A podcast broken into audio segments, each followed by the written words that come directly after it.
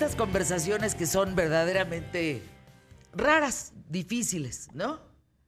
Le subes mi volumen, por favor, porque como no me pelan allá, o sea, tiene uno que estar tronando el dedo. Porque o, o me interrumpo, o, es que el tronar de dedo no es una majadería en un programa. O sea, si yo te trono el dedo afuera, pues sí es una, Es cosa majadería. Pero si al aire te hago así. Es pues para tú- captar tu atención. Es para que la productora me haga caso. Sí, porque hay mucho Porque ni que yo esté dando una noticia y entonces, ¿qué? O sea, ni modo que yo esté así. No. No. ¿Podrías, por favor, narrar lo que acaba de pasar con Pascal? No, es que es adorado. Estábamos platicando. Pascal sale feliz de su programa, contentísimo. Eh, Sintiéndose rejuvenecido, rejuvenecido. porque bien, le va muy bien. Y entonces no sé por qué. Ah, porque cumpleaños de Andrea, que la felicitamos, por cierto, aquí en ¿Qué tal, Ferranda? Dice que va llegando de Punta Cana. Y le digo, Pascal, tenemos que ir a Punta Cana.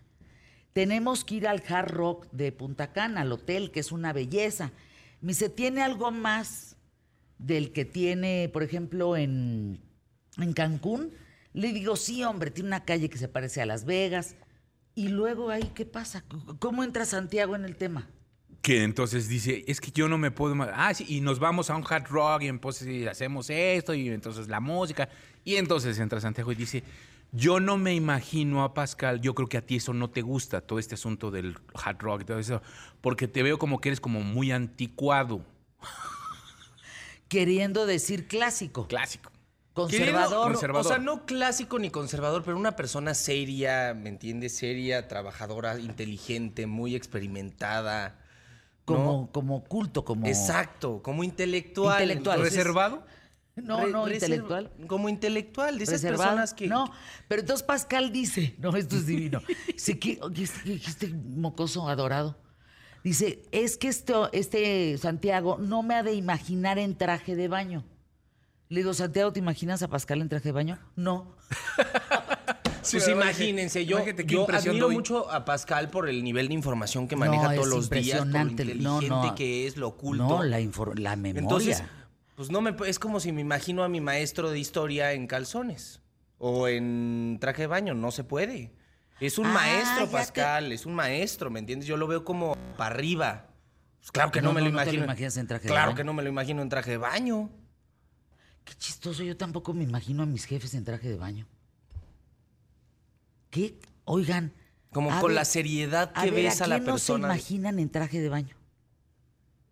Al maestro dice Trueba. Al maestro Trueba. Ay, no. al maestro Trueba. Como esos cuadritos. Pásale, maestro, porque esos No, cuadritos no los sí. tienes que enseñar, por favor. Yo sí me imagino a Trueba en traje de baño. Porque estaríamos en una chorcha buenísima dentro de una alberca. Yo no, yo me lo imagino en un camastro con un puro. Pero no con fumas un- puro, ¿verdad? Fuma cigarro, pero así me lo imagino.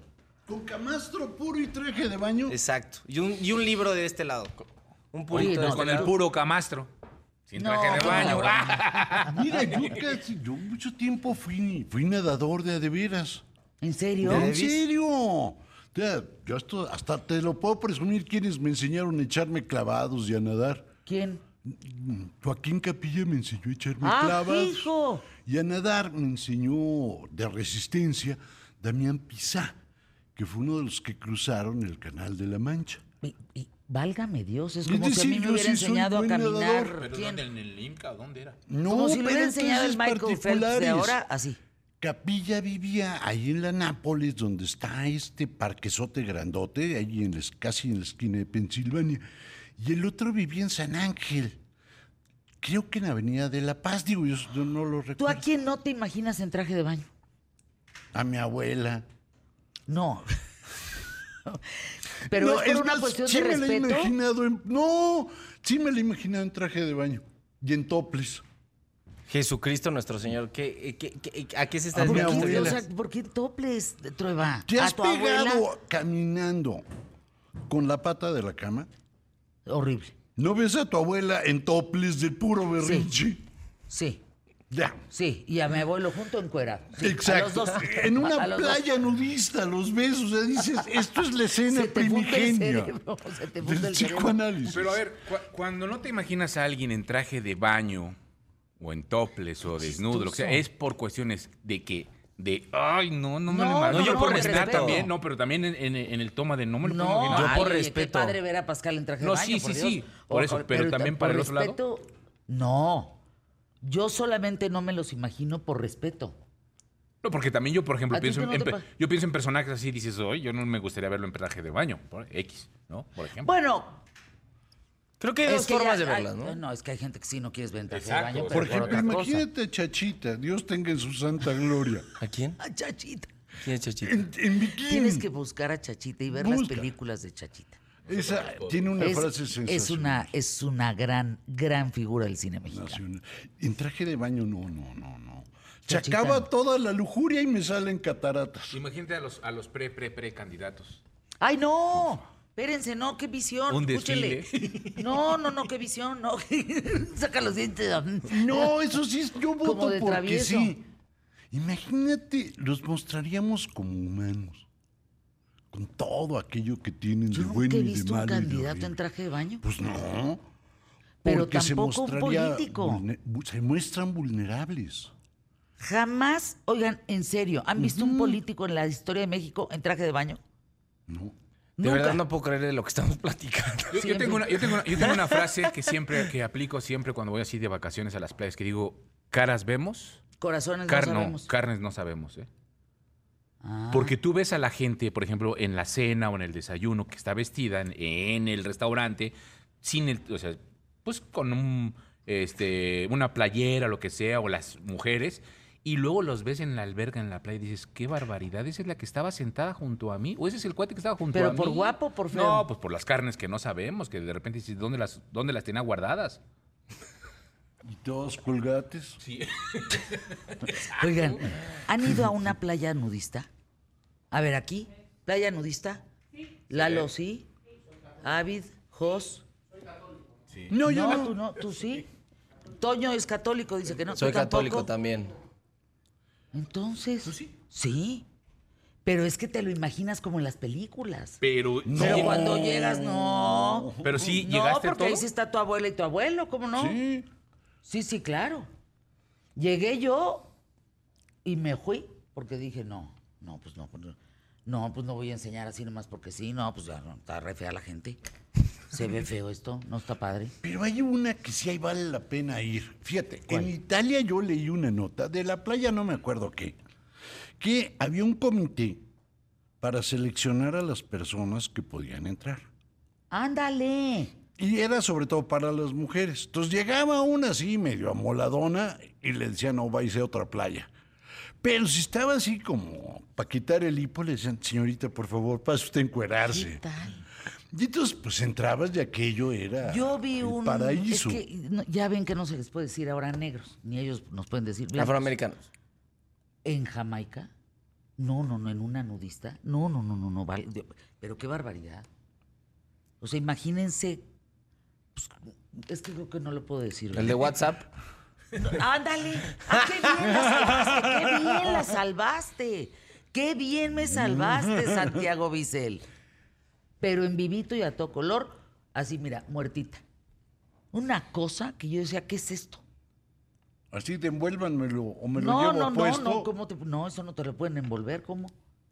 Bueno, pues uno se lo puede llevar puesto. No, no, no, no. De grotesco, no, no, no, no, no, de veras de una de cosa. grotesco. Sí, sí, claro. Ay, es que yo no conozco Aquí, de mira, lo que hablaba. Sí, ¿No sí. conoce al negro de WhatsApp usted, No. tu maestro Trueba? Es Pero un no- meme que se volvió muy famoso hace unos años, de- que decía como feliz año nuevo.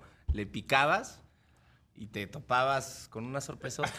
Con una cosa asnal, para decirlo Con un tripié.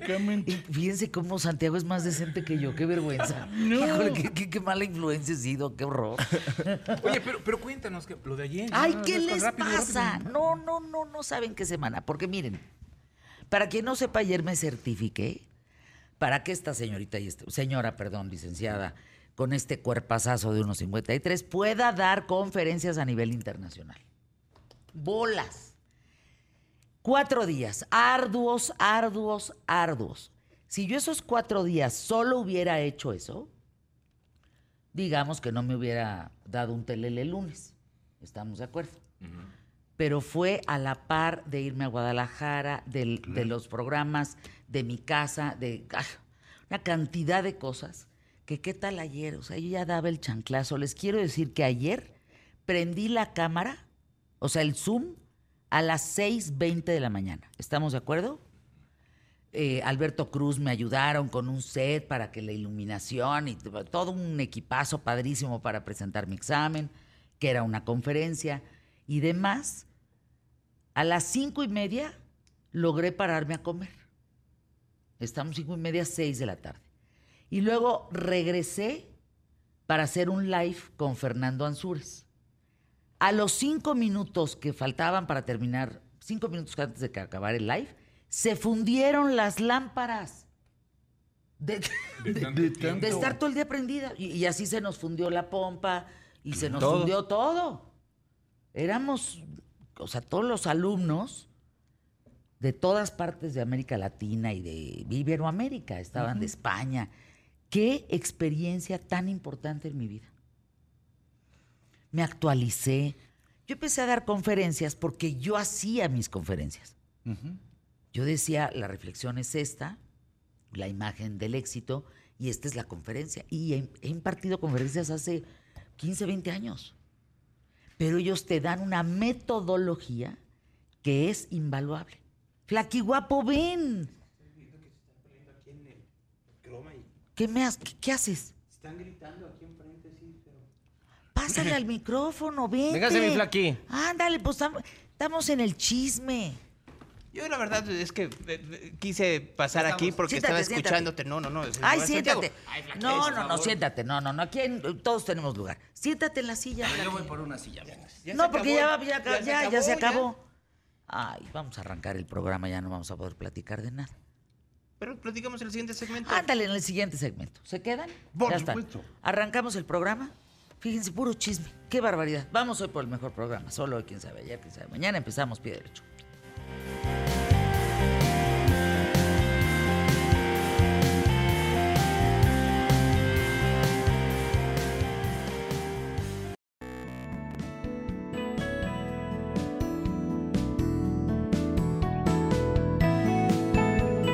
Tema QTF, bolas con la imagen, ahí les va en ex, ex pajarito, ex pajarito azul. Claro que Luis Echeverría en traje de baño con Fidel Castro. Bueno, estaban en Mr. Populista 1974. Ah, no, pues es que ahora me cae el 20 de muchas cosas, oye. Era el concurso y entonces era, O sea, sí. era la etapa de traje de baño. Imagínate la de traje regional.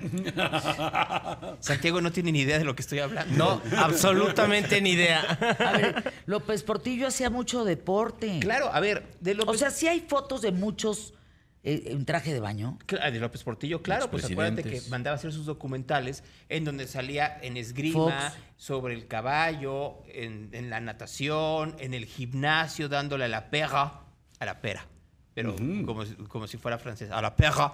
Este, ¿A la pega vida o a la No, a la pega. Ah, a la, A la pera. pera, a Ah, la perdón. A la pega vida. A la pega vida. No, ese no. Bueno, estamos de lujo hoy. Empezando el lado derecho, el maestro Trueba, al centro su servilleta, lado izquierdo Gonzalo Oliveros, le A sigue ver, Santiago time, time. Quiero que los presentes como, como jugadores de fútbol, como alineación de fútbol. No me hagas eso. Como, como alineación No, de fútbol. No, porque le voy a quitar Extremo derecho, ¿a quién? Al maestro Trueba, Extremo izquierdo, al Gonzalo Oliveros, media central. su servilleta. ¿Y los delanteros? Pues eh, Santiago Vicel y Emilio Vallecillo. ¿Así? No podría ser como mis algo, o sea, que dijeran, y Trueba que estudió física nuclear y está deseando la paz del mundo, ¿Qué- ¿A qué te refieres, maestro? es que así son los concursos de de belleza. belleza que te presentan Ah. así. Y en sus ratos libres atiende niños con leucemia. Entonces, algo así. Son los ¿Cómo sería tu bio así? No, pues, A, espérate. a ver, preséntalo, maestro. presenta. Con nosotros tenemos a Gonzalo Oliveros, quien es natural de París, Texas, que es una comunidad donde ha destacado por salvar a los migrantes. Él los rescata en el río Bravo. A sus estudios de física cuántica han destacado a tal grado que, etcétera. y ya. Pero lo que pasa es que la contradicción era, para quien, sé que el público de qué tal Fernanda lo entiende, pero hay jóvenes como Santiago que no, porque salían estas descripciones. No, no, es que eh, hay una razón. Los concursos de belleza están en desuso. Entonces, esto que Sí, está ya describiendo el maestro Trueba era lo que sucedía en, En los concursos. En la Miss Universo y en Señorita México. Y Que salían- manejaba Donald Trump. Exactamente, y se- decían, aquí está efectivamente la señorita Texas que vive en París y entonces ayuda a, a- a los migrantes y, y defiende niños, mientras salían en traje de baño de dos piezas, enseñando que tenían eh, medidas de 90, 60, 90, porque tenían que ser 90, Perfectas, 60, sí, 90, eran perfectas. entonces tenían que salir de que. Y luego ya llegaba el momento, porque había etapa de traje de baño, etapa de traje regional y la sesión de preguntas y respuestas. No, y la gala. Ah, la eso es a lo que yo iba, a lo que yo iba. No es contradictorio que decían que estudiaban física cuántica y después no podían Ese contestar el las punto, preguntas de porque de- cultura decían general. cosas y luego decían, No, ¿qué es lo que quieres? no, no, la paz mundial. claro. Así como la mujer lagarto que decía, ¿por qué estás así? Por desobedecer a mis padres. No, por pegarle a mi mamá. Sí, Por pegarle a mi mamá era. Que ya no existe la mujer lagarto de la Feria de las Flores de- del Carmen. No, ¿por qué me mandan esta? O sea, me mandan a López Obrador en traje de baño. Me No mandan al Tata ser. Cárdenas en traje de baño de esos de tirantito. Pero- Pero qué bueno que, que Entonces, puedan si hay presidentes, yo me equivoqué, ya no me anden mandando estas No, imágenes sí. tan difíciles A de ver, de, ver. de oye. que no vas a encontrar en traje de baño es de Carlos Salinas, no vas a encontrar en traje de baño de Ernesto Cedillo, no vas a encontrar en traje de baño de Felipe Calderón. De Peña Nieto sí. Por ahí hay una fotografía de Enrique Peña Nieto en traje de baño. De Miguel de la Madrid creo que no hay, estaba muy ocupado tratando de salvar el país de la miseria, que no lo logró. Pero tampoco se remojó. Pero no se remojó. No se ¿sí? remojó. No, no, no. Bueno, aquí guapo, a ver, cuenta, hasta el aire se me fue. Es que están difíciles de ver las No, pero qué fotografías, bueno, porque hay mucha gente en esta, en esta mesa ampliada. Se queda Santiago, así que, ¿qué te pasa? A ver, A ver, cuéntanos de los escritores. Nos quedamos en que De seguía, en que exacto. seguía la, la huelga de escritores y que seguía la huelga de actores. Se comenzaron a reunir ya. O sea, ya hubo reuniones entre esta asociación de productores de televisión y cine en los Estados Unidos y el sindicato de escritores. Se supone que hoy tienen que dar una respuesta, pero creo que ya la adelantaron porque el sindicato de escritores dice que Netflix, Amazon y Disney son un monopolio. Y que como son un monopolio tienen que deshacerlos porque como monopolio están actuando para evitar tener mejores condiciones de trabajo escritores y actores. Ellos dicen, lo que están demostrando dentro de esta huelga y las presiones que estamos recibiendo y que están recibiendo los actores es que están privilegiando el beneficio corporativo por encima del beneficio de la audiencia y el beneficio de los, de los trabajadores. Cómo el beneficio de la audiencia se está, se, se está tronando. A ver, ¿me prestas tu teléfono celular? Sí, me están mandando a todos los presidentes encuerados. Bueno, pasa? bueno, pues creo que no has bajado. La- Aquí. Híjole, es que sí están difíciles de ver. Creo que no has bajado una. No, no has bajado una aplicación. ¿Qué se llama? A ver, apunten ustedes. A ver. Runway. Wrong R-U-N-W-A. ¿Ron de correr? Sí, Runway. No Runaway O sea, porque eso corre, sería pasarela. Runway, sí. Wrong way. A ver. Wrong way. Hemos visto en los últimos tiempos aplicaciones. way. ¿Está? Esa. Wrong way ML. Fotografía y video. Sí. A ver. ¿Y la obtengo? Sí. No me va a salir en mil pesos que no la compro. No, no, no, no. No. Vas a tener que pagar en algún momento, pero déjame explicar. Ajá. Hemos visto ya muchas aplicaciones en donde tú pones una, eh, tú pones una, en un enunciado, gatito salvaje que va al espacio y te crea una imagen de un gatito salvaje que va al O sea, espacio. chat, GPT, pero de imágenes. Ya, eh, Discord está por ahí y está algunas otras cosas más. ¿no? Pero en Discord, que es una, eh, ya lo hemos dicho, es una red social a lo bruto, pero de eso hablar- hablaremos A lo bruto. Runway es una empresa que está liderada por un colombiano llamado Christopher Valenzuela. ¿Qué onda con las imágenes, Gonzalo? Lo que tiene Runway es que ahora pones gatito salvaje va al espacio y ya no te hace una imagen, te hace un video. O sea, tú puedes entrenar a Runway en ¿Cómo donde yo le puedo dar fotografías tuyas desde 10 hasta 10 mil y entonces pongo, esto es Fernanda. Ay, mándame, mándame ese video de gatita. Y entonces- Yéndome al universo. Y entonces, entonces, tú le pones Fernanda Familiar en traje de astronauta va al espacio y te va a crear el video. Mm.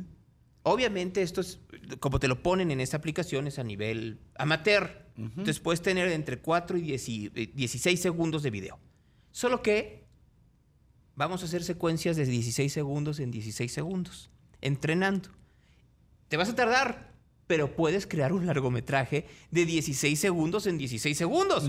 Porque al final de cuentas, las tomas de cine, ¿cuánto duran? Así, aquí en televisión duran un poco más, pero en realidad en cine son 16 segundos. Un loop. Entonces yo puedo poner Maestro Trueba hablando sobre libros. Ajá. 16 Ya segundos. tu película. Corte A, Fernanda Familiar re- respondiéndole. 16 segundos. Corte A, Marciano que llega a la mesa. 16 segundos. Y voy creando, haciendo un corto. voy creando la película. Y ya no necesité escritores, no necesité actores, no necesité gente que me hiciera efectos especiales. Sí, señor, efectos especiales. No necesité nada. A ver, Emilio. Pero, pero ahí, eh, Gonzalo, también se corre el riesgo de hacer y crear videos falsos, ¿no? Como... Por supuesto. Pero por, por supuesto. Lo que pasó con sí. Trump, Yo- por yo- ejemplo. Yo puedo crear un video O en este momento, Con la foto. así de lo que se me pegue la gana, y la gente no sabrá si es verdad No, o es mentira. Pero ahí el tema es que desde nuestra trinchera en medios de comunicación debemos de tener un cuidado exacerbado. Traducción grande, grande, grande, grande con esas cosas. Porque imagínate que tú subes, ahí viene el Papa Francisco y pues no era, era una No, y por ejemplo, ahora en cuestiones de campañas políticas o algo así, el que fulanito dijo esto y el otro le contestó y entonces de alguna manera Ay, no puede generan ser. eso. Esto es un video de López Obrador hecho por una sola, una sola enunciado. Ay, oye, ¿sí lo viste? Sí lo vi. No, pues se ve como. No, ya, ahí muere. Entonces, ¿qué vamos? No, tenemos que fijarnos en la información más que nunca. Tenemos que verificar las cuentas, que consultemos medios verificados. ¿Ya ves por qué están tan preocupados los escritores y los actores? Claro, por supuesto. Bueno, vamos a anuncios QTF. Entonces, ¿qué, Emilio? ¿Qué sigue en el programa? Vamos con el hombre lobo. Uy, Los hombres lobo en México. No. Ah, Yo, yo vi uno. ¿Sí? ¿En hasta en las mejores familias, sí. La cara de todos, por favor, que uno puede ser, están cansados todos viernes.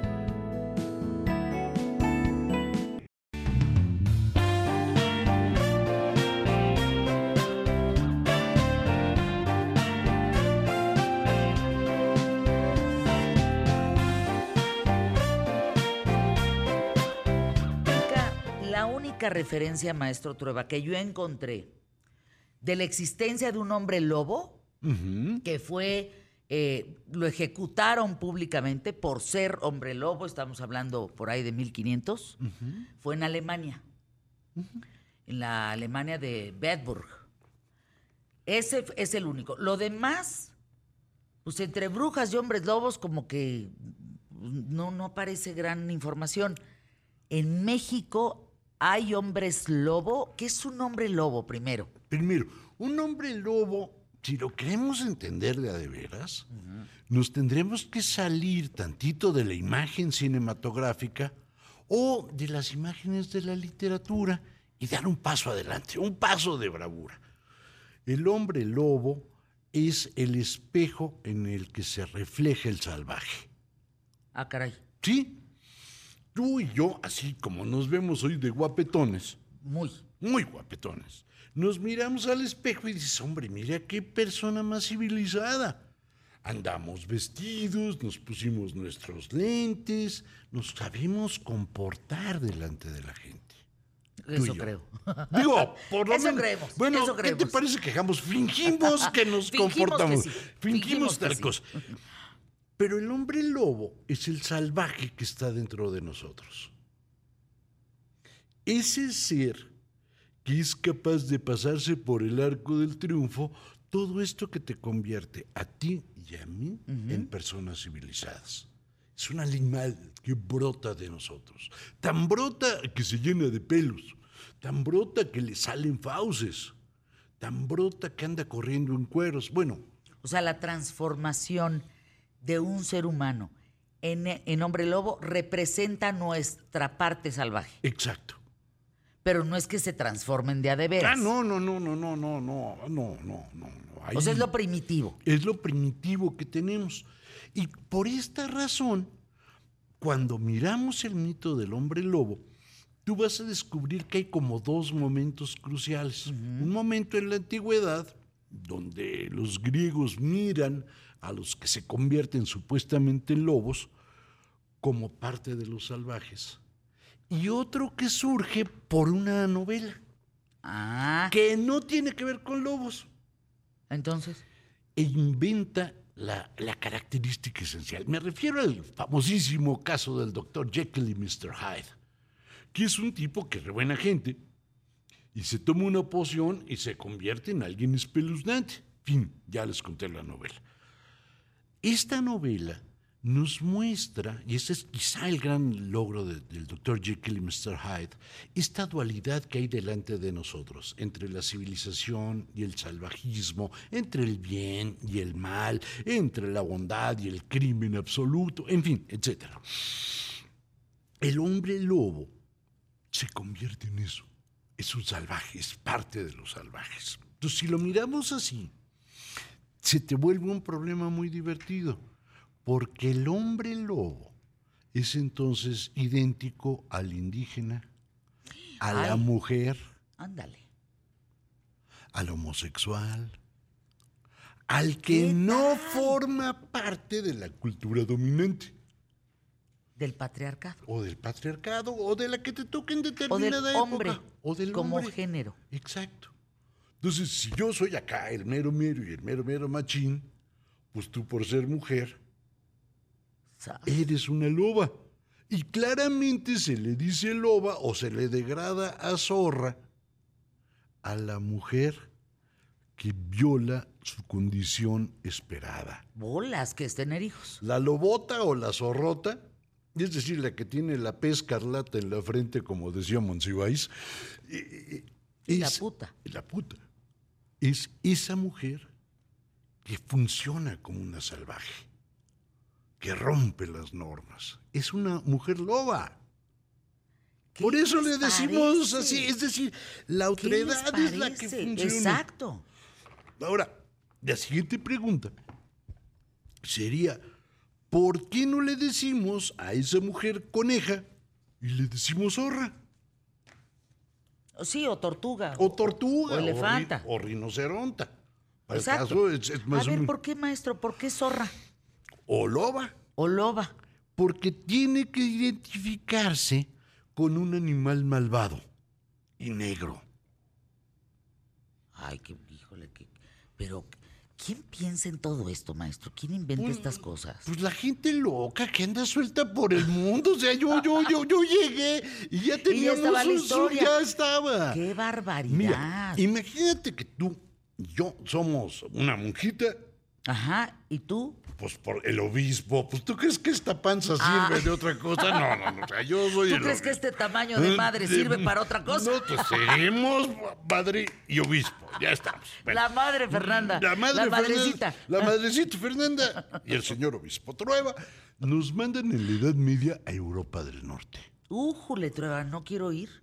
No, pues te toca porque el Papa nos mandó. Y al Papa no, no le vas a Ah, decir no, pues que entonces sí Bueno, nos vamos, Trueba, está bien. Entonces llegas a Europa del Norte y los animales son perrísimos. Por eso te dije que no quiero ir. Y son malvados. Piensa en los Te animales. comen.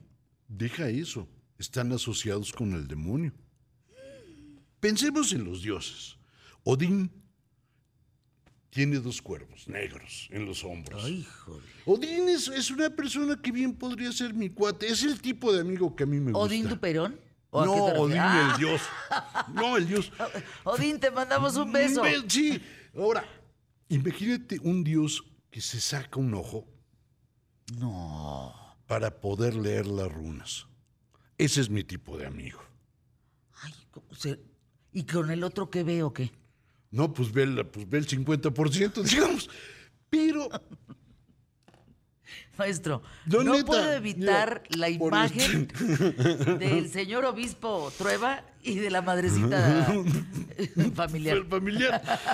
Entonces, y él tiene dos cuervos. Fairfam, la monja. Que uno es su inteligencia y otro es su memoria. Ándale.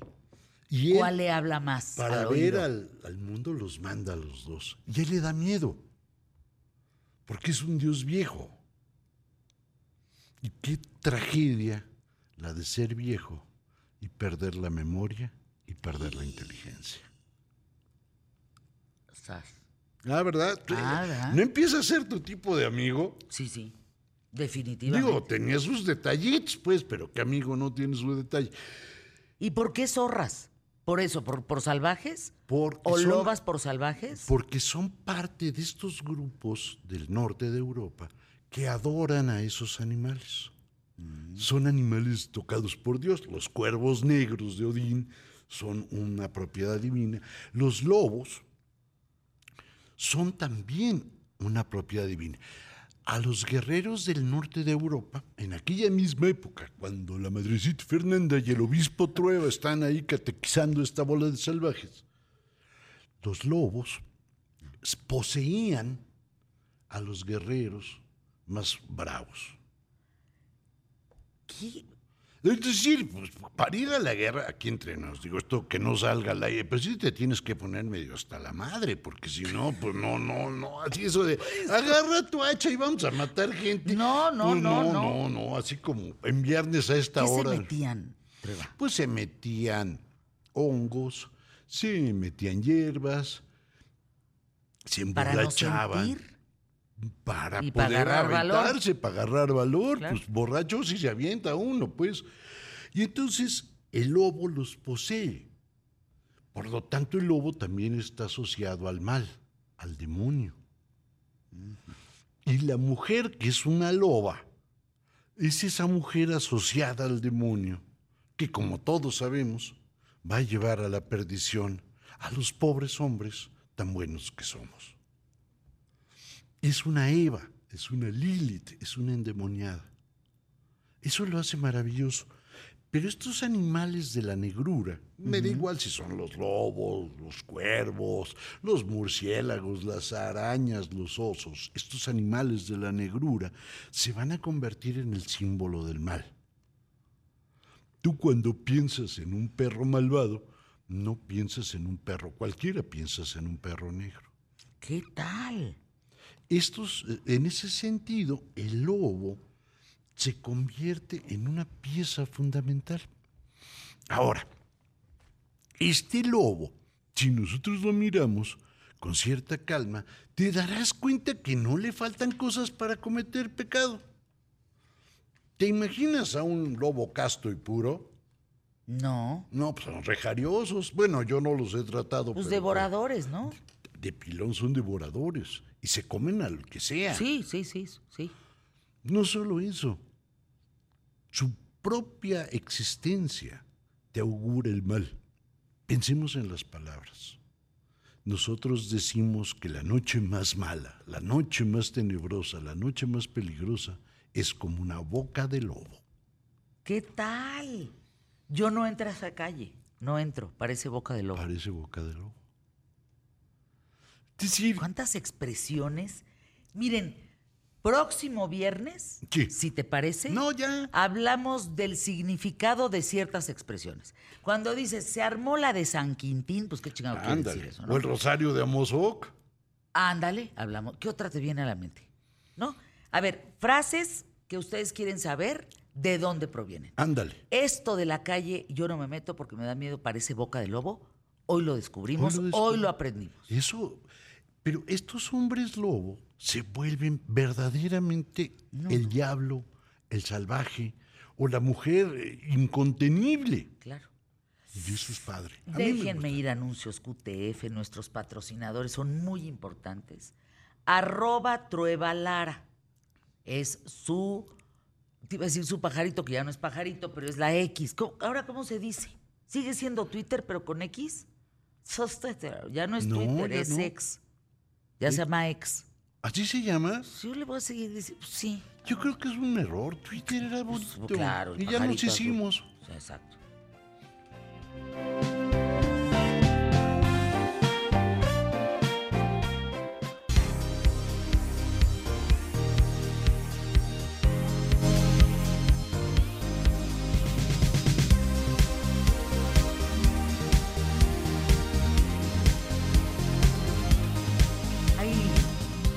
Dos familias, maestro.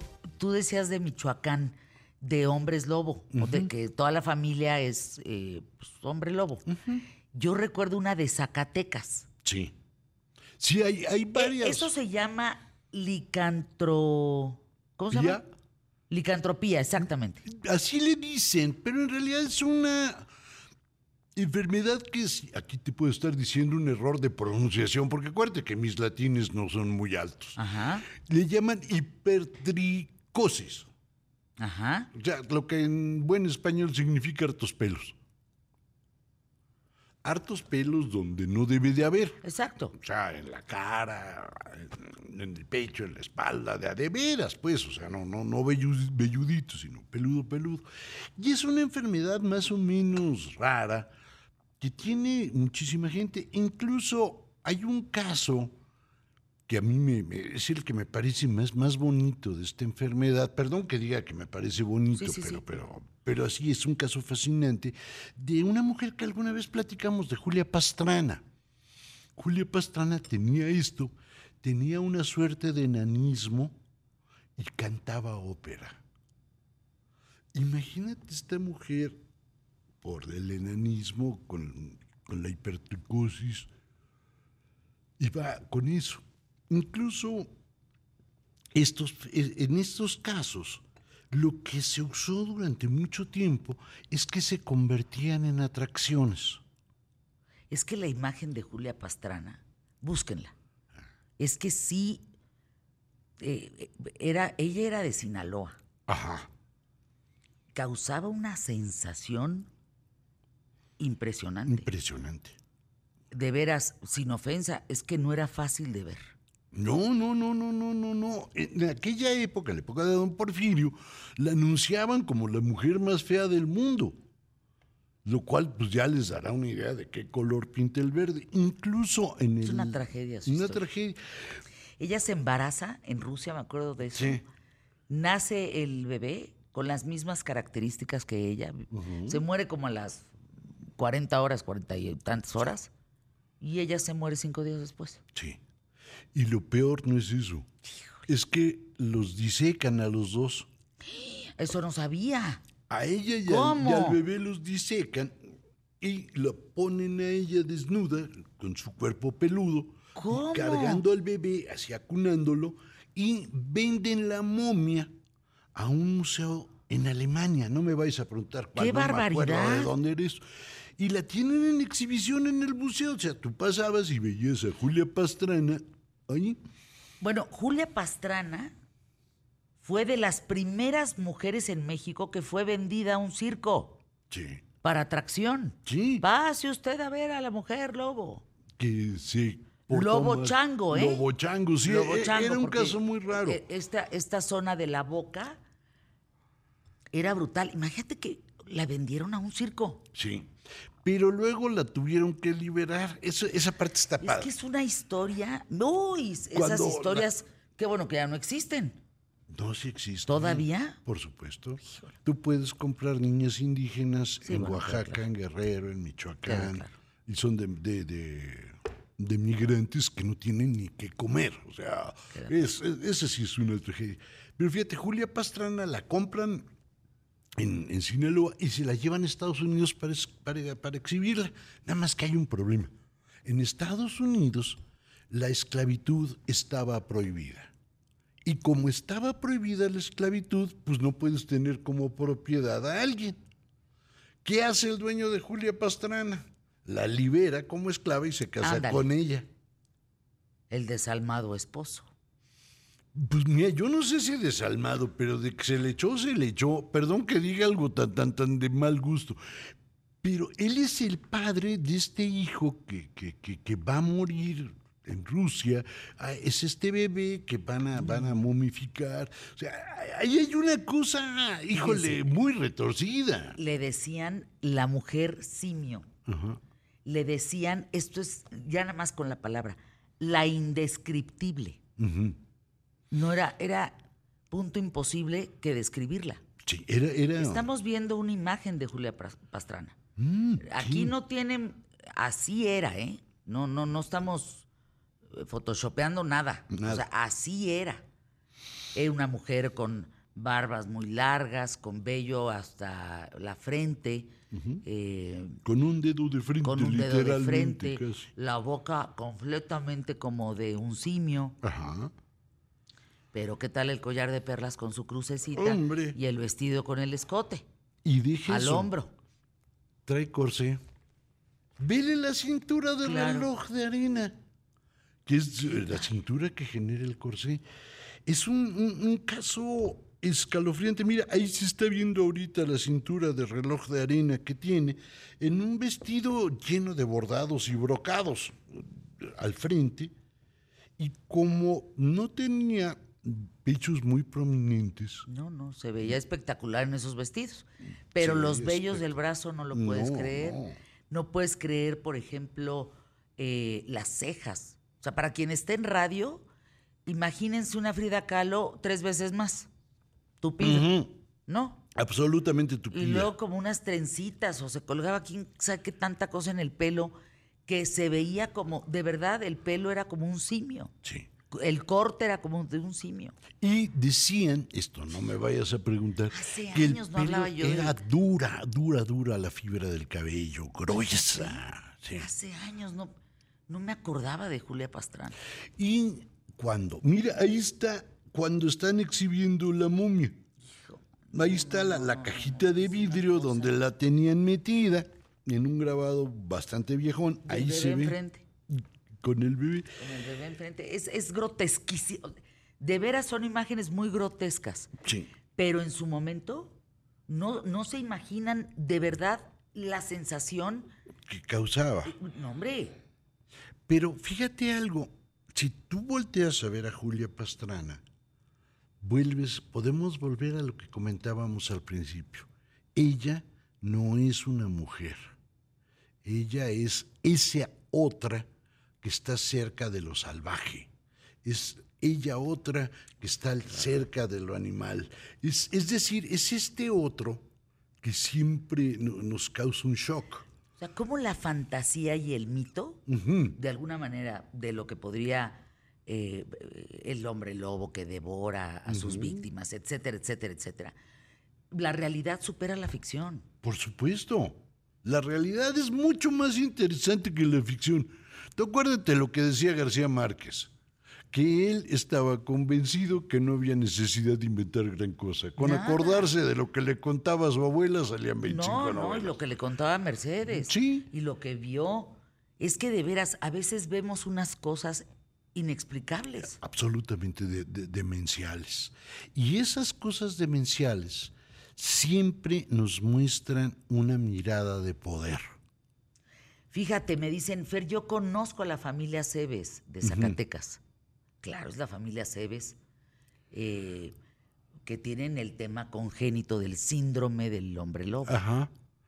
Y parece ser que, que ellos tenían ahí es una, mutación de- genética, ¿verdad? Sí, sí, es irreversible O absolutamente. sea, el síndrome del hombre lobo es una mutación Sí.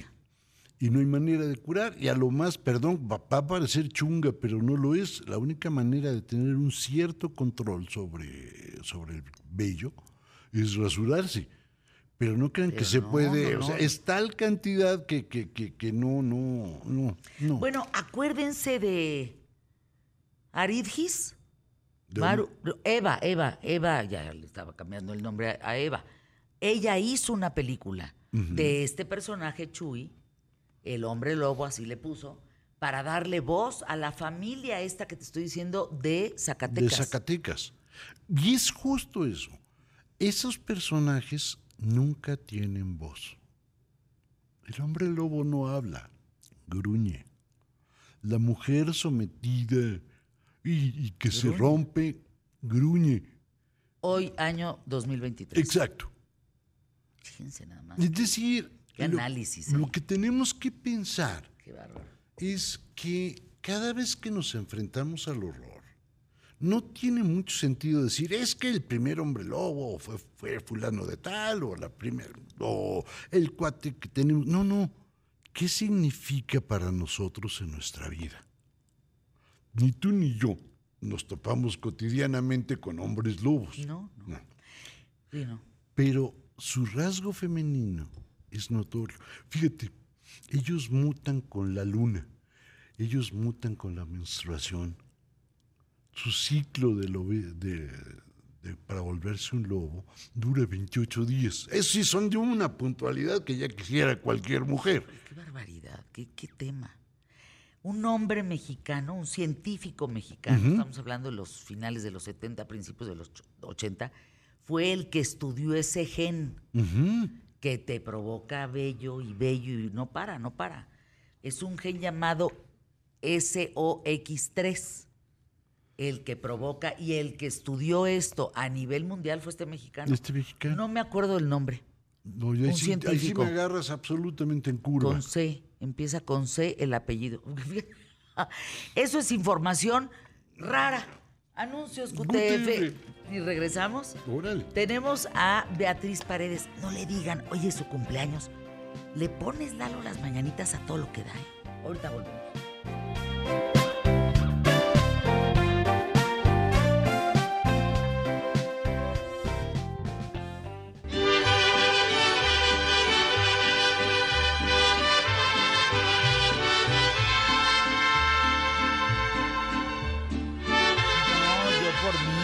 Traería al Tecalitlán, te traería a la Orquesta Sinfónica de México, te traería Ay, ay, al trío de los Panchos. ¿A quién te traigo para cantar, llorar. Beatriz Paredes? Para cantarte las mañanitas. Te voy a decir por qué me vas a hacer llorar. Es, es un tema. Yo tengo una relación muy complicada con mi cumpleaños, así es que me emocionas mucho. Como tú sabes, eh, querida Fer, yo soy hija de una mujer que siempre trabajó, Siempre. Siempre trabajó. Eh, mi padre también siempre trabajó y yo no, no viví nunca con los dos. Eh, Vivía con uno o vivía con otra. Entonces, mis cumpleaños eran un tema, porque a mí... Pero no podías estar con los dos. Y, y a mí me hubiera gustado estar con los dos. El- y luego mi mamá, pues tenía que trabajar. Entonces, una vez eh, logró que le dieran permiso en su trabajo. Ella era, en ese entonces era secretaria ejecutiva de un bufete de abogados muy importante. Y me hizo una fiesta, vivíamos en, la Colonia del Valle, en un departamento. Y, y yo estaba muy contenta, no tanto por la fiesta, sino porque mi mamá podía ir. Estaba yo muy contenta porque mi mamá iba a estar. Y me acuerdo que me llevó un pastel blanco, así como con... eh, ¿Olanes? así, n- no como con olitas Sí, blancas. como. ¡Ah, qué así, bonito! Y un gatito blanco. Entonces estaba yo muy emocionada, un gatito encima del pastel, así. Y, y ya íbamos a partir del pastel y la llamaron de su despacho. ¡No! Y le dijeron que se tuviera que ir. No, Híjole, no, no. Sí, sí no sabes, Sí, no el sabes. dolor. Yo creo que iba, iba yo como en tercero de primaria. Entonces, híjole, híjole. Y después, el, eh, ya cuando me podía yo hacer sola mis fiestas, el, eh, le dije a mi papá que quería hacer una gran fiesta de 15 años. Ya vivía yo con mi papá en Guamantla. Y le dije a mi papá, no, papá, quiero hacer una fiesta de 15 años. Me dice, pero si tú nunca te haces fiesta de cumpleaños, pero quiero hacerme una fiesta de cumpleaños. Pues claro. Y Y 15 años, Ah. oye, pues son, es importante. había visto esta película maravillosa de Romeo y Julieta de Franco Sefirelli. A mí siempre me ha gustado el cine. Y dije, ah, unos vestidos como los de Romeo y Julieta. Siempre me ha gustado la música, entonces es, es- es- escogí una cosa que se llama, en, en términos coloquiales, eh, un extraño en el paraíso, pero que son las danzas polovesianas del príncipe Igor. Es un tramo de una, de una Para bailar. concierto para bailar. Tenía todo ya ahí. Ya, ya a los 15 años ya hacía yo cosas. Ay, qué adorada. ¿Y qué crees? ¿Qué? Que en algún momento, en algún arranque, tomo la camioneta de la casa sin permiso, ya manejaba, voy y que me estampo.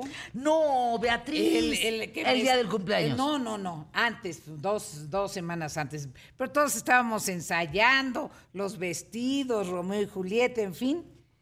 Y estampas la camioneta. Estampo la camioneta y entonces me bajo de donde hago el accidente. No le pasó nada a nadie, simplemente estampé la camioneta yo por loca, por manejar rápido. Le pido permiso a un agente de una tienda y todo el mundo me conocía en Guamantla. Híjole. no El, puede eh, hablo, hablo por teléfono a la casa, eh, le digo, por favor, mi papá. Papá, este, soy Beatriz. Sí, ya te oí, Betty. Oye, ¿te acuerdas de mi fiesta de 15 años? Sí. Le digo, pues mira, todo lo que ibas a gastar en la fiesta de 15 años es un abono de lo que te debo porque choqué la camioneta, yo te pago el resto, al rato nos vemos, la camioneta está en la esquina de tal y tal, se cancela la fiesta. Ay, no, no. Y te la aceptó Pues el abono. Sí, sí, me aceptó el abono y luego me tuve que poner a trabajar para, para Oye, qué pagar. consciente eras desde niña. Yo trabajé desde niña. A mí me gustó trabajar siempre. ¿Sí? Siempre. Trabajé desde niña. Trabajaba en las vacaciones, traba- me, me ¿De qué metí, trabajabas, Me Beatriz metí a trabajar, bueno, trabajé de, de todo. Fíjate, de niña cuando vivía acá en México, un día pusimos un teatrito guiñol. Ajá. Eh, eh, hacíamos los guiones, en fin. Y, y dije, no, pero no puedo cobrar la entrada. Si lo que quiero es fomentar el teatrito, pues ¿cómo voy a cobrar la entrada? En, en, eh, una parte de la casa, en el estacionamiento de la casa. Me ayudaban unos vecinos a los que recuerdo mucho. Vivíamos en la del Valle también. Pero dije, ah, pero voy a hacer limonada. Y lo que vendo es la limonada. Entonces, la entrada ¿Y era gratis. bien? La entrada era gratis y, Y vendía vendías con la limonada. Siempre se me han ocurrido cosas, siempre he trabajado. Fíjese que yo no sé hace cuántos años te conozco, pero tu mente no para. E- Eres una mujer muy vasta culturalmente hablando. Tema que trates, sabes, eh, pero además fan del fútbol, pero además de la música, pero además oh, tienes como una parte artística bien bonita. Muy Me gusta vivir. Fernanda, Sí, me gusta ese es vivir. el resumen, ¿verdad? Así es. Me gusta vivir y además he tenido la gloriosa oportunidad que México me ha dado de conocer muchísimas cosas. Y, y conocer, me gusta conocer, me gusta observar, me gusta escuchar, me gusta escuchar, escuchar. El verbo escuchar debería escribirlo un señor, una plana diaria, escuchar y sobre todo escuchar y conmoverse con el dolor. No se vale que se eludan, que se evadan.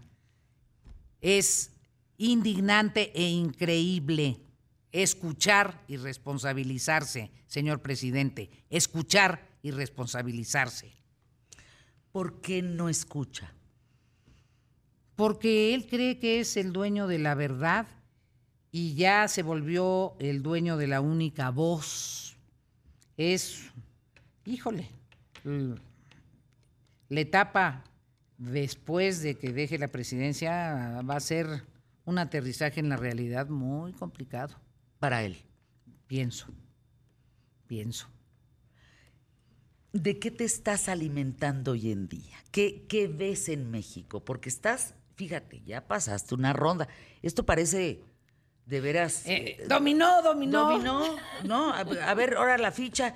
O sea, vas para arriba, Beatriz. ¿Qué estás viendo en México? Mira, ¿Ves posible llegar a la presidencia de este país? Estoy preparada, tengo experiencia, tengo serenidad, tengo consistencia. Yo nunca dudé que estaría en eh, la etapa de la selección final, nunca lo dudé, Fernanda, y tú me conoces. No hubiera entrado a una aventura y mucho menos convocado a mis amigas y a mis amigos a que me ayudaran, invitado a las personas a que conozcan mi propuesta, si no creyera que tengo capacidad competitiva. Me parecería una falta de respeto. Conozco a nuestro país, conozco a los protagonistas políticos y también conozco de mis limitaciones y de mis capacidades. Eh, te quiero decir que hace mm, no más de cuatro o cinco semanas estaba yo arriba en prácticamente de todas las encuestas. Entonces a mí no me sorprende que de repente en las encuestas vayas arriba, luego vayas en segundo lugar, luego bajes, luego vuelvas a subir. Así es el mundo de las encuestas en esta etapa. Es un uh, periodo en el país en donde hay una opinión uh, pública inestable y en donde se dan acontecimientos sorpresivos que te cambian las cosas de un día para otro. Pero si eres consistente, y yo sabía que esto era un maratón, Es un maratón, ¿verdad? es un maratón y es un maratón de obstáculos. Estamos innovando las Olimpiadas. No, no, Beatriz. ¿Cuáles han sido los obstáculos? Quiero decirles que ahorita, mientras estamos aquí con Beatriz Paredes en ¿Qué tal, Fernanda? Beatriz es tendencia número uno en ex, en el ex pajarito azul. número uno. Tendencia por eh, lo que has dicho, por el tema del, de Alito, de Marco, de Xochitl, de Sheinbaum, de todo lo que, todo. Mira, por ejemplo, el presidente pensó que armar un proceso largo de selección en Morena era conveniente. Para Morena resultó inconveniente, porque desgastó a los precandidatos, a los que volvió él precandidatos, debilitando a su gabinete, haciendo que cumplieran mal sus funciones porque estaban sujetos a una enorme presión y porque no se puede estar en dos cosas muy importantes al mismo tiempo, y porque generó rispideces innecesarias en un gabinete que debería estar suficientemente coordinado en todo momento. Entonces, ¿por qué hizo eso? Porque yo siempre me pregunté, esto tiene que tener una razón de ser. Pues porque hay otra estrategia del presidente que inhibe el desarrollo de figuras. Él es el único que existe, él es el único que habla, él es el único que declara, él es el único que decide. Este centralismo nos está haciendo un enorme daño en el país. Por eso yo estoy planteando un gobierno totalmente diferente. Tú vas por la paz. Voy Tú por vas la por la seguridad, por la educación. por la conciliación, por el diálogo, por escuchar, por escuchar y por dialogar y por trabajar en equipo, por tener secretarios, secretarias, hacer las reformas necesarias para que sean ministros. Hay una diferencia de fondo. El secretario es un empleado del presidente. El ministro es un funcionario encargado de un área. Déjenme escuchar anuncios QTF aquí con todos ustedes y regresamos aquí. Quédense con nosotros.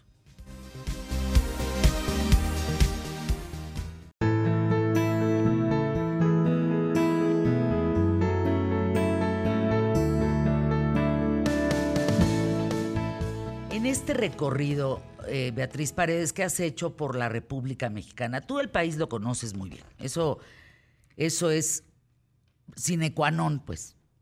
Pero en, la presente gira que estás yendo a todos los lugares, pero además nos vamos pisando tú y yo los talones, porque yo salgo de Saltillo, ella ya fue a Saltillo. Yo vengo de Guadalajara, tú ya veniste. ¿Qué estás viendo en México? ¿Cómo, cómo percibes México? Recuerdo una frase de Colosio, veo un país con hambre de sed y justicia. Yo veo con enorme dolor un país con miedo. Por primera vez en muchos años que he recorrido y visitado prácticamente todas las regiones del país, eh, los polos de mayor desarrollo tecnológico, en las ciudades con mayor urbanismo moderno o las regiones más escarpadas, percibo el miedo. La gente está asustada. La gente no quiere salir a las carreteras. La gente teme no regresar de sus vacaciones. ¿Qué cosa, verdad? La gente... Salirte a divertir es peligroso, Beatriz. Efectivamente. Y, y cuando los muchachos se van, pues el horror, Exacto. el horror que pasó en Lagos de Moreno, No, no, no, no. todos los padres de familia, las madres de familia, la gente tiene miedo y eso no lo podemos permitir. El miedo paraliza, el miedo te empequeñece, el miedo a la sociedad la hace chiquita y al gobierno lo degrada y lo envilece. Por eso, esto tiene que cambiar. No podemos permitir que se apropie de nosotros ni el miedo ni el horror. Nombres. Cuando escuchas Claudia Sheinbaum, ¿qué te viene a la mente? Ex jefa de gobierno. Y luego silencio. Silencio que están durmiendo los nardos y las azucenas. Xochitl Galvez. Compañera senadora. Maru Campos. Gobernadora, mi solidaridad. Mi solidaridad. Te eché una llamada. No se vale que porque ejerces tu derecho soberano como gobernadora constitucional de un estado, te avienten la caballería. Este es ¿Por lo un país federal. libros de texto? Sí, no se vale. Este es un país federal. Los gobiernos locales tienen atribuciones. Que le lean la constitución a ya saben quién. Marina del Pilar. Emoción total. Qué bárbaro. Emoción. ¿Cuán- ¿Cuántas mujeres, verdad? Emoción total, emoción total. La rabia. Indignación. Emoción. ¿Rabia? Indignación. El papel de la mujer hoy en México. Extraordinario, estamos abriendo puertas, estamos derribando barreras, pero al mismo tiempo estamos recibiendo una respuesta muy violenta de los sectores extremistas y no tenemos la comprensión y el apoyo suficiente. Las jóvenes feministas, mi admiración, mi respeto, mi solidaridad. Son heroínas, me dan grandes lecciones las jóvenes feministas. ¿Qué, qué México estará percibiendo Beatriz Paredes para las declaraciones que hoy estás haciendo? ¿Qué México, de verdad, en la vida, créanmelo, ¿eh? lo digo desde esta trinchera, las palabras cuentan, pero los silencios, los silencios pesan. O sea, los silencios son bien importantes. Tienes razón, mi querida. Caray, qué, qué, qué respuesta, ¿eh? El, el- el silencio per se es una respuesta. Una respuesta de un peso a veces más brutal que las palabras. Eh, Fernanda, que tú digas las palabras cuentan, que eres una comunicadora que has defendido la libertad de expresión, que has abierto un espacio extraordinario en este medio de comunicación, que siempre has defendido tu profesionalismo, que se lo digas a alguien como yo, que cree en el valor de las palabras y por eso me molesta tanto que se hayan eh, dilapidado y que se haya perdido el peso del valor de la palabra presidencial, volviéndosela, volviéndola un instrumento de descalificación cotidiano en la mañanera. Pero también te recuerdo que en una respuesta que le di al presidente Fox, dije, a mí que me gusta la poesía, yo que soy oradora, que me encantan las palabras, que por encima de las palabras están los hechos. Lo que requiere nuestro país son actos de justicia, actos, una política de seguridad que sirva. Necesitamos proteger a la gente, prevenir y resarcir a las víctimas y castigar a los culpables. habías visto, porque llevas muchos años eh, en, en- en lugares importantes en México, desde trincheras importantes, desde puestos importantes, desde lugares, bueno, la gubernatura de Tlaxcala fue, ¿qué edad tenías, caray? 32. 32 a los años. 32 ahí, empecé. Y los resultados fueron extraordinarios. ¿Habías visto un México como hoy? ¿Como hoy está? Fíjate que, por desgracia, tengo que decir que no. yo pensé que había tenido una responsabilidad muy seria que me permitió darme cuenta de una etapa muy crítica en 1994. Creo que 1994 fue un año muy difícil. El magnicidio de Colosio, el magnicidio de José Francisco Ruiz Macié, el alzamiento zapatista. Pero la etapa que estamos viviendo es, eh, hasta ahorita, la etapa más complicada que hemos vivido. Y precisamente por eso me decidí a participar, Fernanda. La gente me dice, oye Beatriz, ¿y por qué ahorita? ¿Por qué no antes que se decía que tenías posibilidades, etcétera? Ahorita es cuando México nos requiere. Ahorita requiere que todas las personas que tenemos valor civil, que todas las personas que estamos entrenadas, bien entrenadas en el servicio público, que conocemos lo que se debe hacer y que estamos decididas a poner lo mejor de nosotros. Eh, suena retórico, pero a poner la propia vida, el propio empeño en que el país no se nos desbarranque, estemos allí, estemos al frente, demos un paso al frente. Este es el momento en que tenemos que dar un paso al frente en favor de preservar al país, la sociedad, el tejido social. No, no podemos permitir que se nos escape entre las manos. Y cuando hay síntomas, ya sé que muchos nos dirán, ay, están exagerando, no hay tantos problemas. No, pero si no es que haya tantos problemas, cuando hay algunos problemas que te reflejan una descomposición social y una vulnerabilidad en segmentos de tu sociedad, de tus familias, de tus gentes, que ponen en riesgo al conjunto, tienes, tienes que actuar. ¿Cuáles son esos temas, Beatriz? Bueno, la desaparición de esos cinco adolescentes en Lagos de Moreno y la manera en que fueron victimados es horrenda, es aberrante. El, eh, la sucesiva eh, evidencia de la incapacidad de gobernar en el estado de Guerrero es extraordinariamente riesgosa, además con la tradición tan compleja de esa entidad federativa. Además, es un centro Muy peligrosísimo per se. En, en términos de la historia ah, reciente. Pues de ahí sale el magisterio, de ahí sale Lucio Cabañas, de ahí sale la, la muerte de Genaro Vázquez, ahí sale todo, ahí, ahí está el que, es el el que haya habido unos custodios en el eh, centro eh, de retención que no debería existir como centro de retención migratoria, en esa estación migratoria en Juárez, que no abrieran los candados y que murieran calcinados. 40 migrantes, bueno, eso es imperdonable. Y que el señor siga al frente del Instituto de Migración, perdón, tan campante, bueno, es inconcebible. En ningún país democrático moderno podría suceder eso. ¿Qué nos pasa a los mexicanos? ¿Qué grado de permisibilidad? No podemos confundir lo que es identidad electoral o lealtad política con falta absoluta de respeto a los principios y a los derechos humanos ¿Qué nos pasa?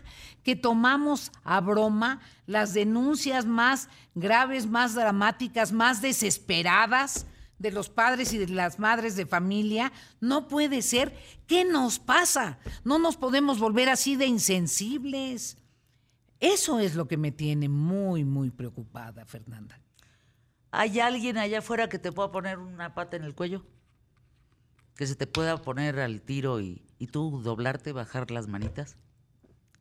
Mi querida Fernanda, la primera vez que tuve una visión distinta de lo que planteó la política federal y un presidente de la República, tenía yo 19 años. Es la primera vez que tuvimos ahí algún descarceo con la autoridad federal. Son muchos años en donde he dialogado con mi conciencia y en ese diálogo con mi conciencia llegué a la conclusión de que hay que vivir con principios y con convicciones. Eso es lo único que te permite transitar con serenidad en la vida y mirar a todos de frente. Que tengas un hermoso cumpleaños. Ya lo tengo, Qué ya lo tengo. Fernanda. No, no, qué bonito, qué bonito las mañanitas. Gracias, Beatriz. De verdad, mira, eh, para mí, qué, qué belleza de mujer. Se lo escribió hoy en la mañana. Eres un regalote de vida. Así desde el día que te conozco hasta hoy y para siempre, regalototote de vida. Así un verdaderamente un placer estar cerca de ti, de tu familia, de tu equipo de trabajo, que son maravillosos. Qué bien, Beatriz. Gracias por venir. Vamos Para a mí, anuncios. algo hice bien, que aquí te tengo. Muchas gracias. Anuncios, Gute. Ay, qué bonito.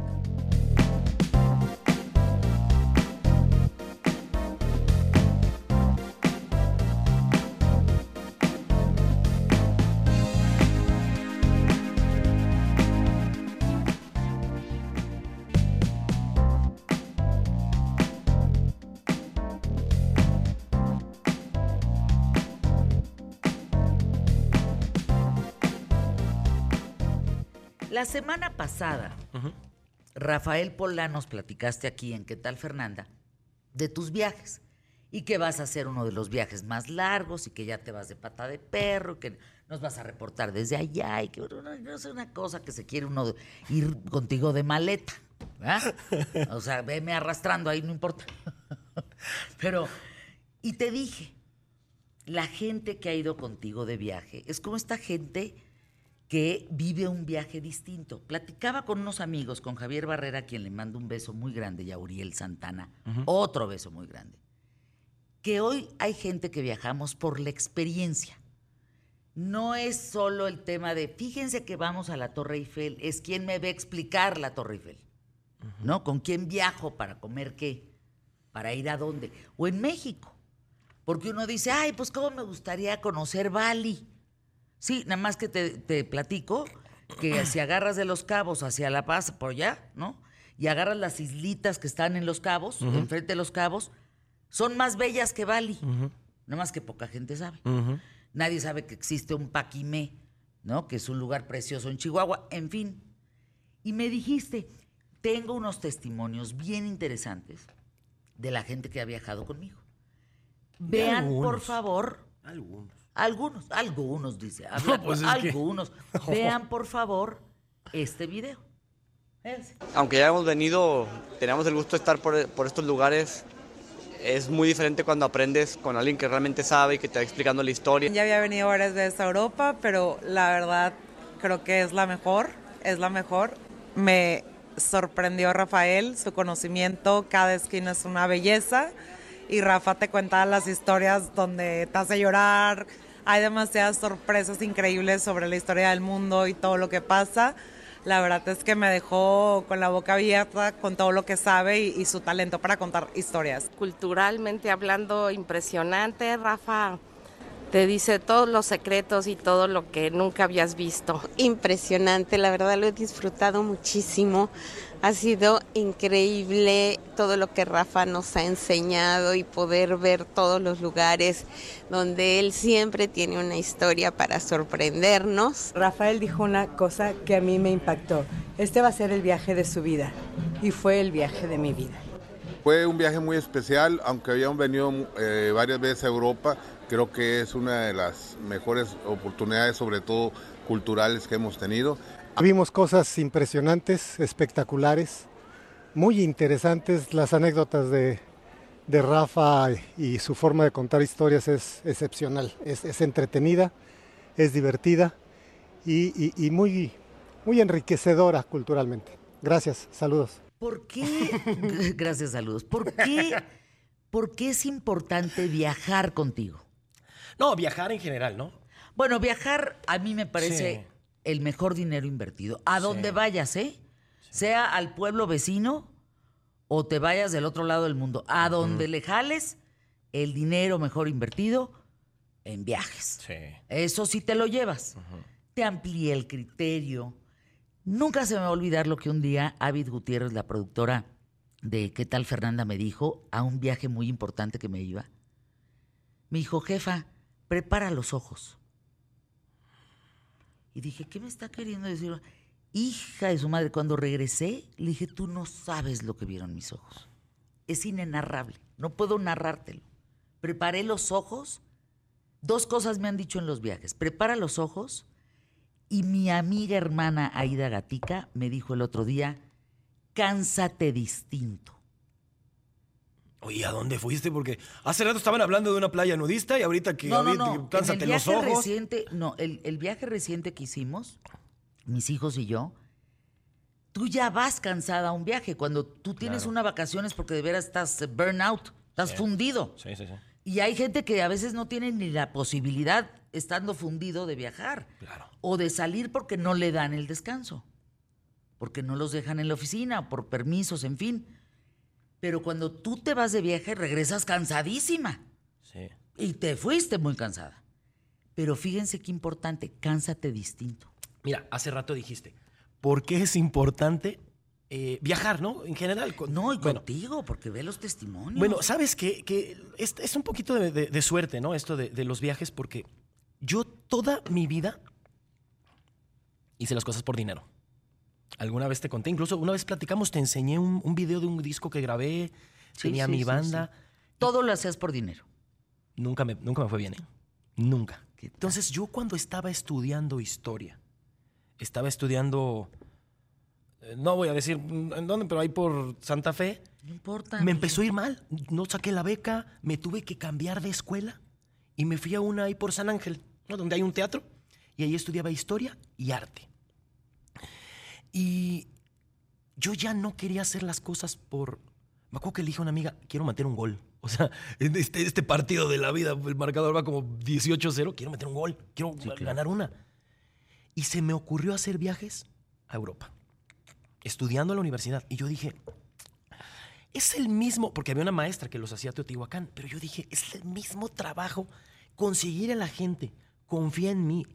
Porque a- ahorita, bueno, ahorita tengo una lista de espera impresionante para viajar A conmigo. ver, ¿a dónde viene? Vamos a cortar porque tenemos poco tiempo. ¿A, dónde, ¿A dónde vas ahora y cuánta gente va contigo? Nada más llevo 10 personas por grupo. Ah, siempre son 10 Ah, personas. o menos, dependiendo. Es o que- menos. Es que escojo no muy importa bien. el destino. Mira, casi siempre el primer viaje que, que- que la gente va es el de Europa. El problema de los viajes es que no sueltan el lugar. Entonces, la gente que fue al viaje del año pasado de Europa no suelta el lugar. Eh, Como y que no suelto el lugar, no te entiendo. Yo hago un viaje cada, cada año a Europa. Entonces, me llevo a la gente. La gente que fue a ese viaje. Repiten. Repiten. Ahora nos vamos a ir a Japón. Y con otro grupo, porque llevo ¿Cuándo dos. se van a Japón? En la, hora, en la época del cerezo. Qué poca. En marzo. Qué poca.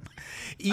eh, Perdón, es que uno de mis sueños es cerrar los ojos y abrirlos y ver los cerezos en Japón. Alguien me dijo, pues sí hay en Cuernavaca. Le dije, no, no, no, ha de ser Vámonos. lo mismo. Digo, con el debido respeto de a ver, Cuernavaca. aquí al aire. Aquí al aire. Pero ¿cuándo te vas? No sabemos. El- no, es que a ver, yo me voy a estar allá desde marzo hasta abril. Es que voy a Tailandia, Camboya, o sea, es no, ahora- yo no tengo tanto tiempo, pero... Por eso. Pero una semanita en los cerezos. Sí, claro. Bueno, pues avísame. ¿Y quién quita y transmito desde allá? de- es más o menos a finales de marzo. O les cuento a través de mi Instagram, que ya ves que... Estaría increíble, como el viaje de Perú. Qué, híjole, qué, qué buen viaje. Que no, no, bueno, este el punto es que hice una lista de espera. Fernanda. eh, y la lista de espera, pues, no, no avanza muy lento. Pero es que hace rato decías, ¿por qué es importante viajar? ¿Quién te explica el lugar? Es que ese no es el punto. Yo lo que quiero es que sea el viaje de sus vidas. Yo lo que no puedo creer es que haya Oye, es gente- una, proves- es una promesa con una vara muy alta. Sí, pero No, el viaje el no viaje van a que tu yo les vida, yo digo, ay, Dios santo, pues, Es ¿qué vamos a van- hacer? A ver, si vas conmigo y vas con Santiago y vas con Natalia y yo les digo, oigan, van a aprender mucho de historia, Santiago y Natalia me van a decir, sácate a la fregada. Yo también quiero ver otras cosas. Eso es el viaje de tu vida. Que todos se vayan contentos. Que tú aprendas de historia, pero que tengan su rato para irse de compras, pero que tengan su rato para ir al antro, pero que tengan... Es el viaje de tu vida. Tienes, o sea, ¿sabes? El chiste es, toda la vida, todo se trata de ego, todo se trata de, de mensajes en Instagram, me encanta lo que escribes, lo que haces, Twitter, redes, y eso me, me permite servir, me permite poner mi conocimiento al servicio de otros. Bueno, ¿y no has pensado en hacer más rutas? Me que han- des tu teléfono al aire o dónde, dónde te hablamos, ¿qué hacemos? Me han ofrecido, les voy a dar un teléfono. A ver, danos un Y teléfono. ahí los apuntan en la lista de espera. A ver, échame el teléfono. Les mandan el itinerario, los primeros 10 que agarren lugar, agarran lugar. Da- 10 segundos. 10 o vamos a anuncios QTF y volvemos. Nunca ha dado su teléfono al aire, ¿eh? Para se las voy a apuntarnos. dar. Ah, Ahorita se las no, voy a no, no, no, no se las vas a dar. Vas a dar tu teléfono. A ver, apúntenle, aquí les van a contestar. Anuncios. Ah, no, al volver. Ah, pues ya lo encontré. Al volver se los doy.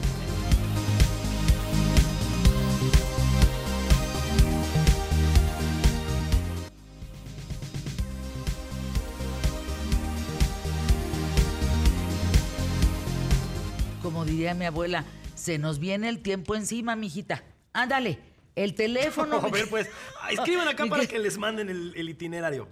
5578 84 1748.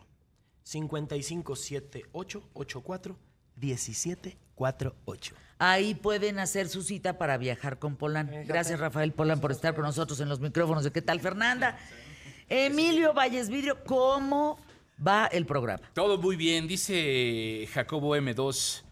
Dice, pues gráficamente, en el comentario que hacías hace un rato sobre el tema de Twitter, dice, pues gráficamente, según yo, el Twitter pasó de ser un simpático colibrí azul a un zanate posando en una ramita. No entendí. Por lo de la X, ¿no? Claro. Sigo sin ¿Ese es el comentario? Ese es el comentario. ¿Y ya? Y ya, pues, ¿qué más? Es todo lo que han ah, comentado en el... Ay, no ah, no, creo, no, no, no, no, a no, uno, no, pues claro va, que- va a decir Pablo, que nos acompaña nuestro músico el día de hoy, pues en este programa no comentan nada. Ah, no, no, ¿Qué es dice eso? Alaquén 77, saludos desde Guanajuato, Carla Naval, gracias por el programa, qué bueno está. Este, Mirna González, abrazos a todo el equipo, saludos a Trueba, el yo, saludos a Trueba, Dante Lepe, quiero viajar con Rafael Pues es Polán. que sí. O sea, bueno, pues muchas gracias. Vámonos de pata de perro. ¿Tú qué viaje quieres hacer, Emilio, así importantemente? Yo tengo dos viajes este, en puerta, o sea, pensados. Uno, pues viajar a Europa a fin de año y el otro quiero viajar a Argentina. Tengo muchas ganas de ir a Argentina, por cierto. ¿Tú, Santiago? Eh, no sé, pero Argentina me late. Y hablando de Argentina, pues tenemos a un invitado de lujo de Argentina. ¿Qué tal, eh? ¿Qué tal? ¿Cómo estás, Pablo? Muy bien. Amad, músico. Eh, antes de, de escucharte, déjenme recordarles que Cinemex tiene la tarjeta Cinefan. Es que sabes que, Pablo, que Cinemex es bien querido aquí en ¿Qué tal, Fernanda? Es la magia del cine. Tienes eh, tarjetas que puedes coleccionar con cuatro diferentes diseños de las tortugas ninja, la mutante, eh, vive la magia en Cinemex. Consulta términos y condiciones en www.cinemex.com y puedes llevarte esta tarjeta que te dan, ve- o sea, 20 boletos, la compras en taquilla, ¿eh? Y 20 combos Ay, oye, está bien. a precio Está preferencial. bien. 20 Dice- combos. Ah, Lo que más te importó fue el combo, Pues no la película. No, bueno, cualquier película es buena. Este, ir a Cinemex por cualquier película, pero pues este, el combo está bueno. Y luego tenemos boletos para. Sí, les tengo notición. Tenemos pases para el concierto de Michael Bublé en la Arena Ciudad de México. Eh, La fecha es el viernes 13 de octubre a las 9 de la noche. Eh, para participar solamente tienes que enviar un correo a promoción arroba gimm.com.mx. Se lo repito para los que no me escucharon. Promoción arroba gimm.com.mx. Si eres de las primeras personas en enviarlo, te diremos cómo y cuándo acudir por tus boletos. Oye, Michael Bublé. ¿A quién escuchas tú, Pablo Amad? Qué gusto, bienvenido. Argentino guapo. Bueno, muchas gracias por lo de guapo. Este, yo escucho, bueno, eh, antes que nada, un placer estar acá con ustedes. Me encanta. Aparte, yo soy un poco de la casa de imagen porque he hecho música para varias novelas aquí. Yo sé. Este, y como hoy es mi primera vez en, el- en, el- en vuestro noticiero, me vine con todo mi, Ay, mi qué- kiosquito, dice, ¿no? No, La tiendita con mis Qué discos con el bandoneón. belleza, los discos. A ver, cuéntanos del instrumento que nos trajiste. Mira, este es un instrumento eh, alemán, nacido en 1800, eh, para hacer una especie de órgano de procesión, un órgano chiquito. Se inventó para la música sacra, por eso se colgaba de acá inicialmente. Y en 1900 llega a Buenos Aires, al Río de la Plata, Buenos Aires, Uruguay. y se convierte en la voz del tango. Bueno, yo toco el bandoneón eh, y hago, como dice uno de mis discos, un poco de tango y un cacho de todo. Y referente a tu pregunta, ¿qué escucho? Yo a los siete años empecé a escuchar rock and roll. Es decir, Elvis, Beatles, eh, fue Uh, con los míos. Ya se- ya muy bien, ya se cayeron Somos rockeros, somos rockeros. te voy a contar eh, tantito rápido, un poquito de contexto de Dime. qué se trata esta sección. Esta sección la tenemos todos los días y tenemos el placer de repente de tener personalidades como tú. Muchas gracias. Pero diario recomendamos una canción, recomendamos una película y recomendamos un restaurante. Recomienda una canción y una película donde tiene que ver todo conmigo. Me gustaría empezar antes de la entrevista de, de platicarnos que tienes concierto próximamente, etcétera. Entonces, ¿cuál es tu canción favorita? Cuéntame. Bueno, no, no te puedo decir mi canción favorita porque me, me conviene nombrar la mía ahora. Vamos a decir que, la, que, la- que ponla. mi canción nueva.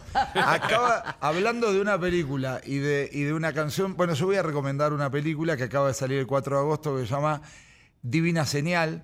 En una plataforma muy importante, por- como no Claro, sé si, si la puedo todo, decir. todo. es- Claro, todo. Ah, se puede decir. Aquí Bueno, te- siéntete en confianza, aquí estás en casa. Tráiganme algo de tomar. Me... Ay, qué adorado, Pablo. Ay, no, qué bueno, maravilla. este, en Amazon Prime o en Prime Video pueden ver esta película con Memo Villegas y Adrián Uribe. Acaba de salir el 4 de agosto y tengo el honor de haber hecho el tema junto con Raúl Bizzi.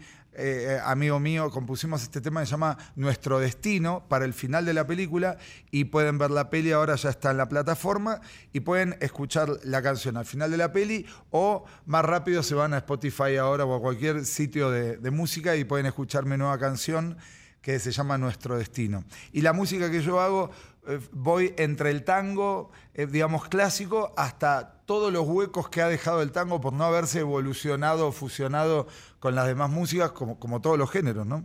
Así que esa es la propuesta. Mira. ¿Qué tal? ¿Qué tal? Oye, y restaurante, bueno, es que qué delicia. ¿Te gusta Restaurante- comer? El restaurante me, me encanta, me encanta todo, pero ¿En bueno, ahí lo qué dejo a- gusta? a- a- a Santiago. ¿Qué has probado en México? Todo, hace 22 años que vivo en México. Y aparte llegué, yo digo por la puerta grande porque llegué a Cancún y de ahí me llevaron a vivir a Mérida esa misma noche. Wow. Entonces, yo viví en Mérida un año eh, y he, digamos, formado más que amigos, familia, te diría. Por eso yo siempre digo que soy yucaché. Yucaché. Eh, exacto. Qué maravilla. Este, y quiero mucho Mérida. Y ahí nombro Mérida, aparte que es mi primer novia en México. La comida de Mérida es espectacular. La cochinita La cochinita, la torta de lechón con cascarita, como dicen ellos. El relleno negro, lo los, le- chirmole, este, panucho, salbute, todo es espectacular. La sopa de lima. Y después, bueno, he, he conocido todos los estados, la comida de Puebla, por supuesto, y los chiles en nogada. Eh, qué sé yo, el mole. Me gusta todo. Yo hace 22 años que estoy acá y ya soy argenmex. Ya soy como, como dice, ya soy chelango, que es el nombre de mi próximo este, ¿Es en concierto. serio? ¿Chelango? Eh, Chelango se llama el show del próximo concierto. Qué buena onda. ¿De chela? De- No, de también. Che, Che argentino. bueno, también. De Che, de Mira, en realidad de es Che- Chelango, Chelango. En realidad se llama Chelango Rock Mariachi Tango, pero podría ser Chelango Rock Mariachi Chelas y Tango. Así que, ¡Claro! Porque Chelas va a haber, porque en el. Silvia Pinal tiene eso del Silvia Pinal que antes de entrar al, al- que es donde vamos a presentarnos, antes de entrar al show te puedes tomar alguna cosita, tanto adentro del teatro como afuera. El centro está muy lindo, la colonia Juárez, así que están todos invitados. El 2 y 3 de septiembre. eh, el sábado 2 de septiembre a las 7 de la tarde y el 3 de septiembre a las 5 de la tarde en el Teatro Silvia Pinal vamos a, a presentar Chelango, Rock Mariachi, Chelas y Tango. Es que claro. Con una banda, somos 10 músicos en escena, Arge- Argenmex total, porque hay mexicanos y argentinos. Los bailarines, estaba Valeria Lorduguín de Uruguay y de México, José Luis Zamudio, que es uno de los mejores bailarines mexicanos. Y un mariachi, por primera vez me voy a dar el gusto de este, cantar con el mariachi Tierra Mía. Así que No, bueno, ¿qué no tal se lo el pueden perder. que se carga Pablo? ¡Qué maravilla! Impresionante. Yo, yo tengo una pregunta, la verdad me causa ¿Por, por mucha qué hablo tanto? Dice. No, no, no. Al contrario, qué rico que te Ah, sientas eh, gracias. en confianza para platicarnos tanto. Y seguro al público le encanta. Pero yo tengo una pregunta en el sentido de, te veo tan envuelto en la cultura mexicana, tan adentro, Y me da mucha curiosidad si de verdad después de 22 años no extrañas algo de Argentina. Mira, eh, a ver, lo que siempre se extraña, y esto es inexorable para cualquier persona que se va, primero es la familia, los amigos y el barrio. Barrio, colonia, como le llamen, ¿no? Allá es el barrio. Eso siempre te lo extrañas y siempre te acompaña. Lo que pasa que yo, mira, justamente ayer estábamos hablando con una amiga que me estaba hablando que fue a ver una obra de, teatro alternativo con, danza contemporánea y hablábamos de cuando el artista sobre su vida hace la obra, ¿no?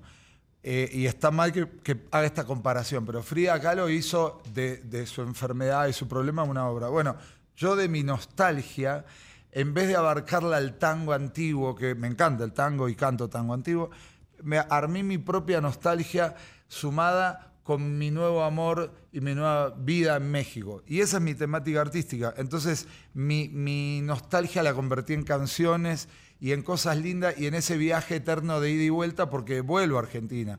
Pero también vuelvo a México. Entonces, cada vez que me voy, también extraño México y lo digo, los que me conocen saben que, digo, tengo dos hijos mexicanos, estoy muy metido en, en la cultura mexicana, tampoco dejo mis raíces y por eso me parece que lo que encierra es un poco de tango y un cacho de todo.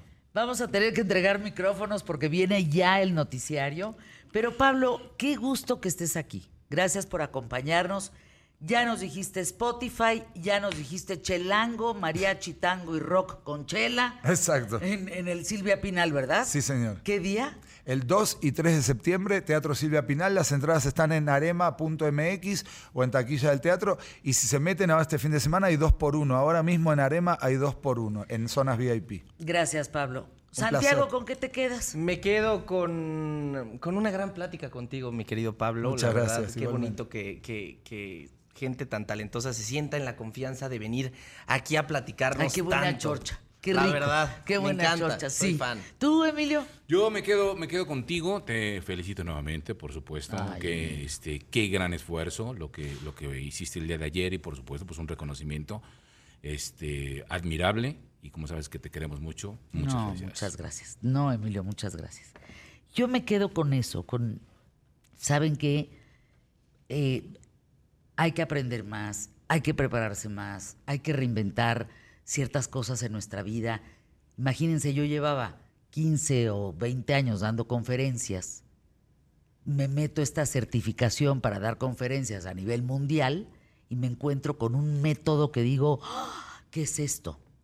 Me costó mucho trabajo. Lloré un día antes del examen final, que fue ayer. Lloré lo que no tienen una idea.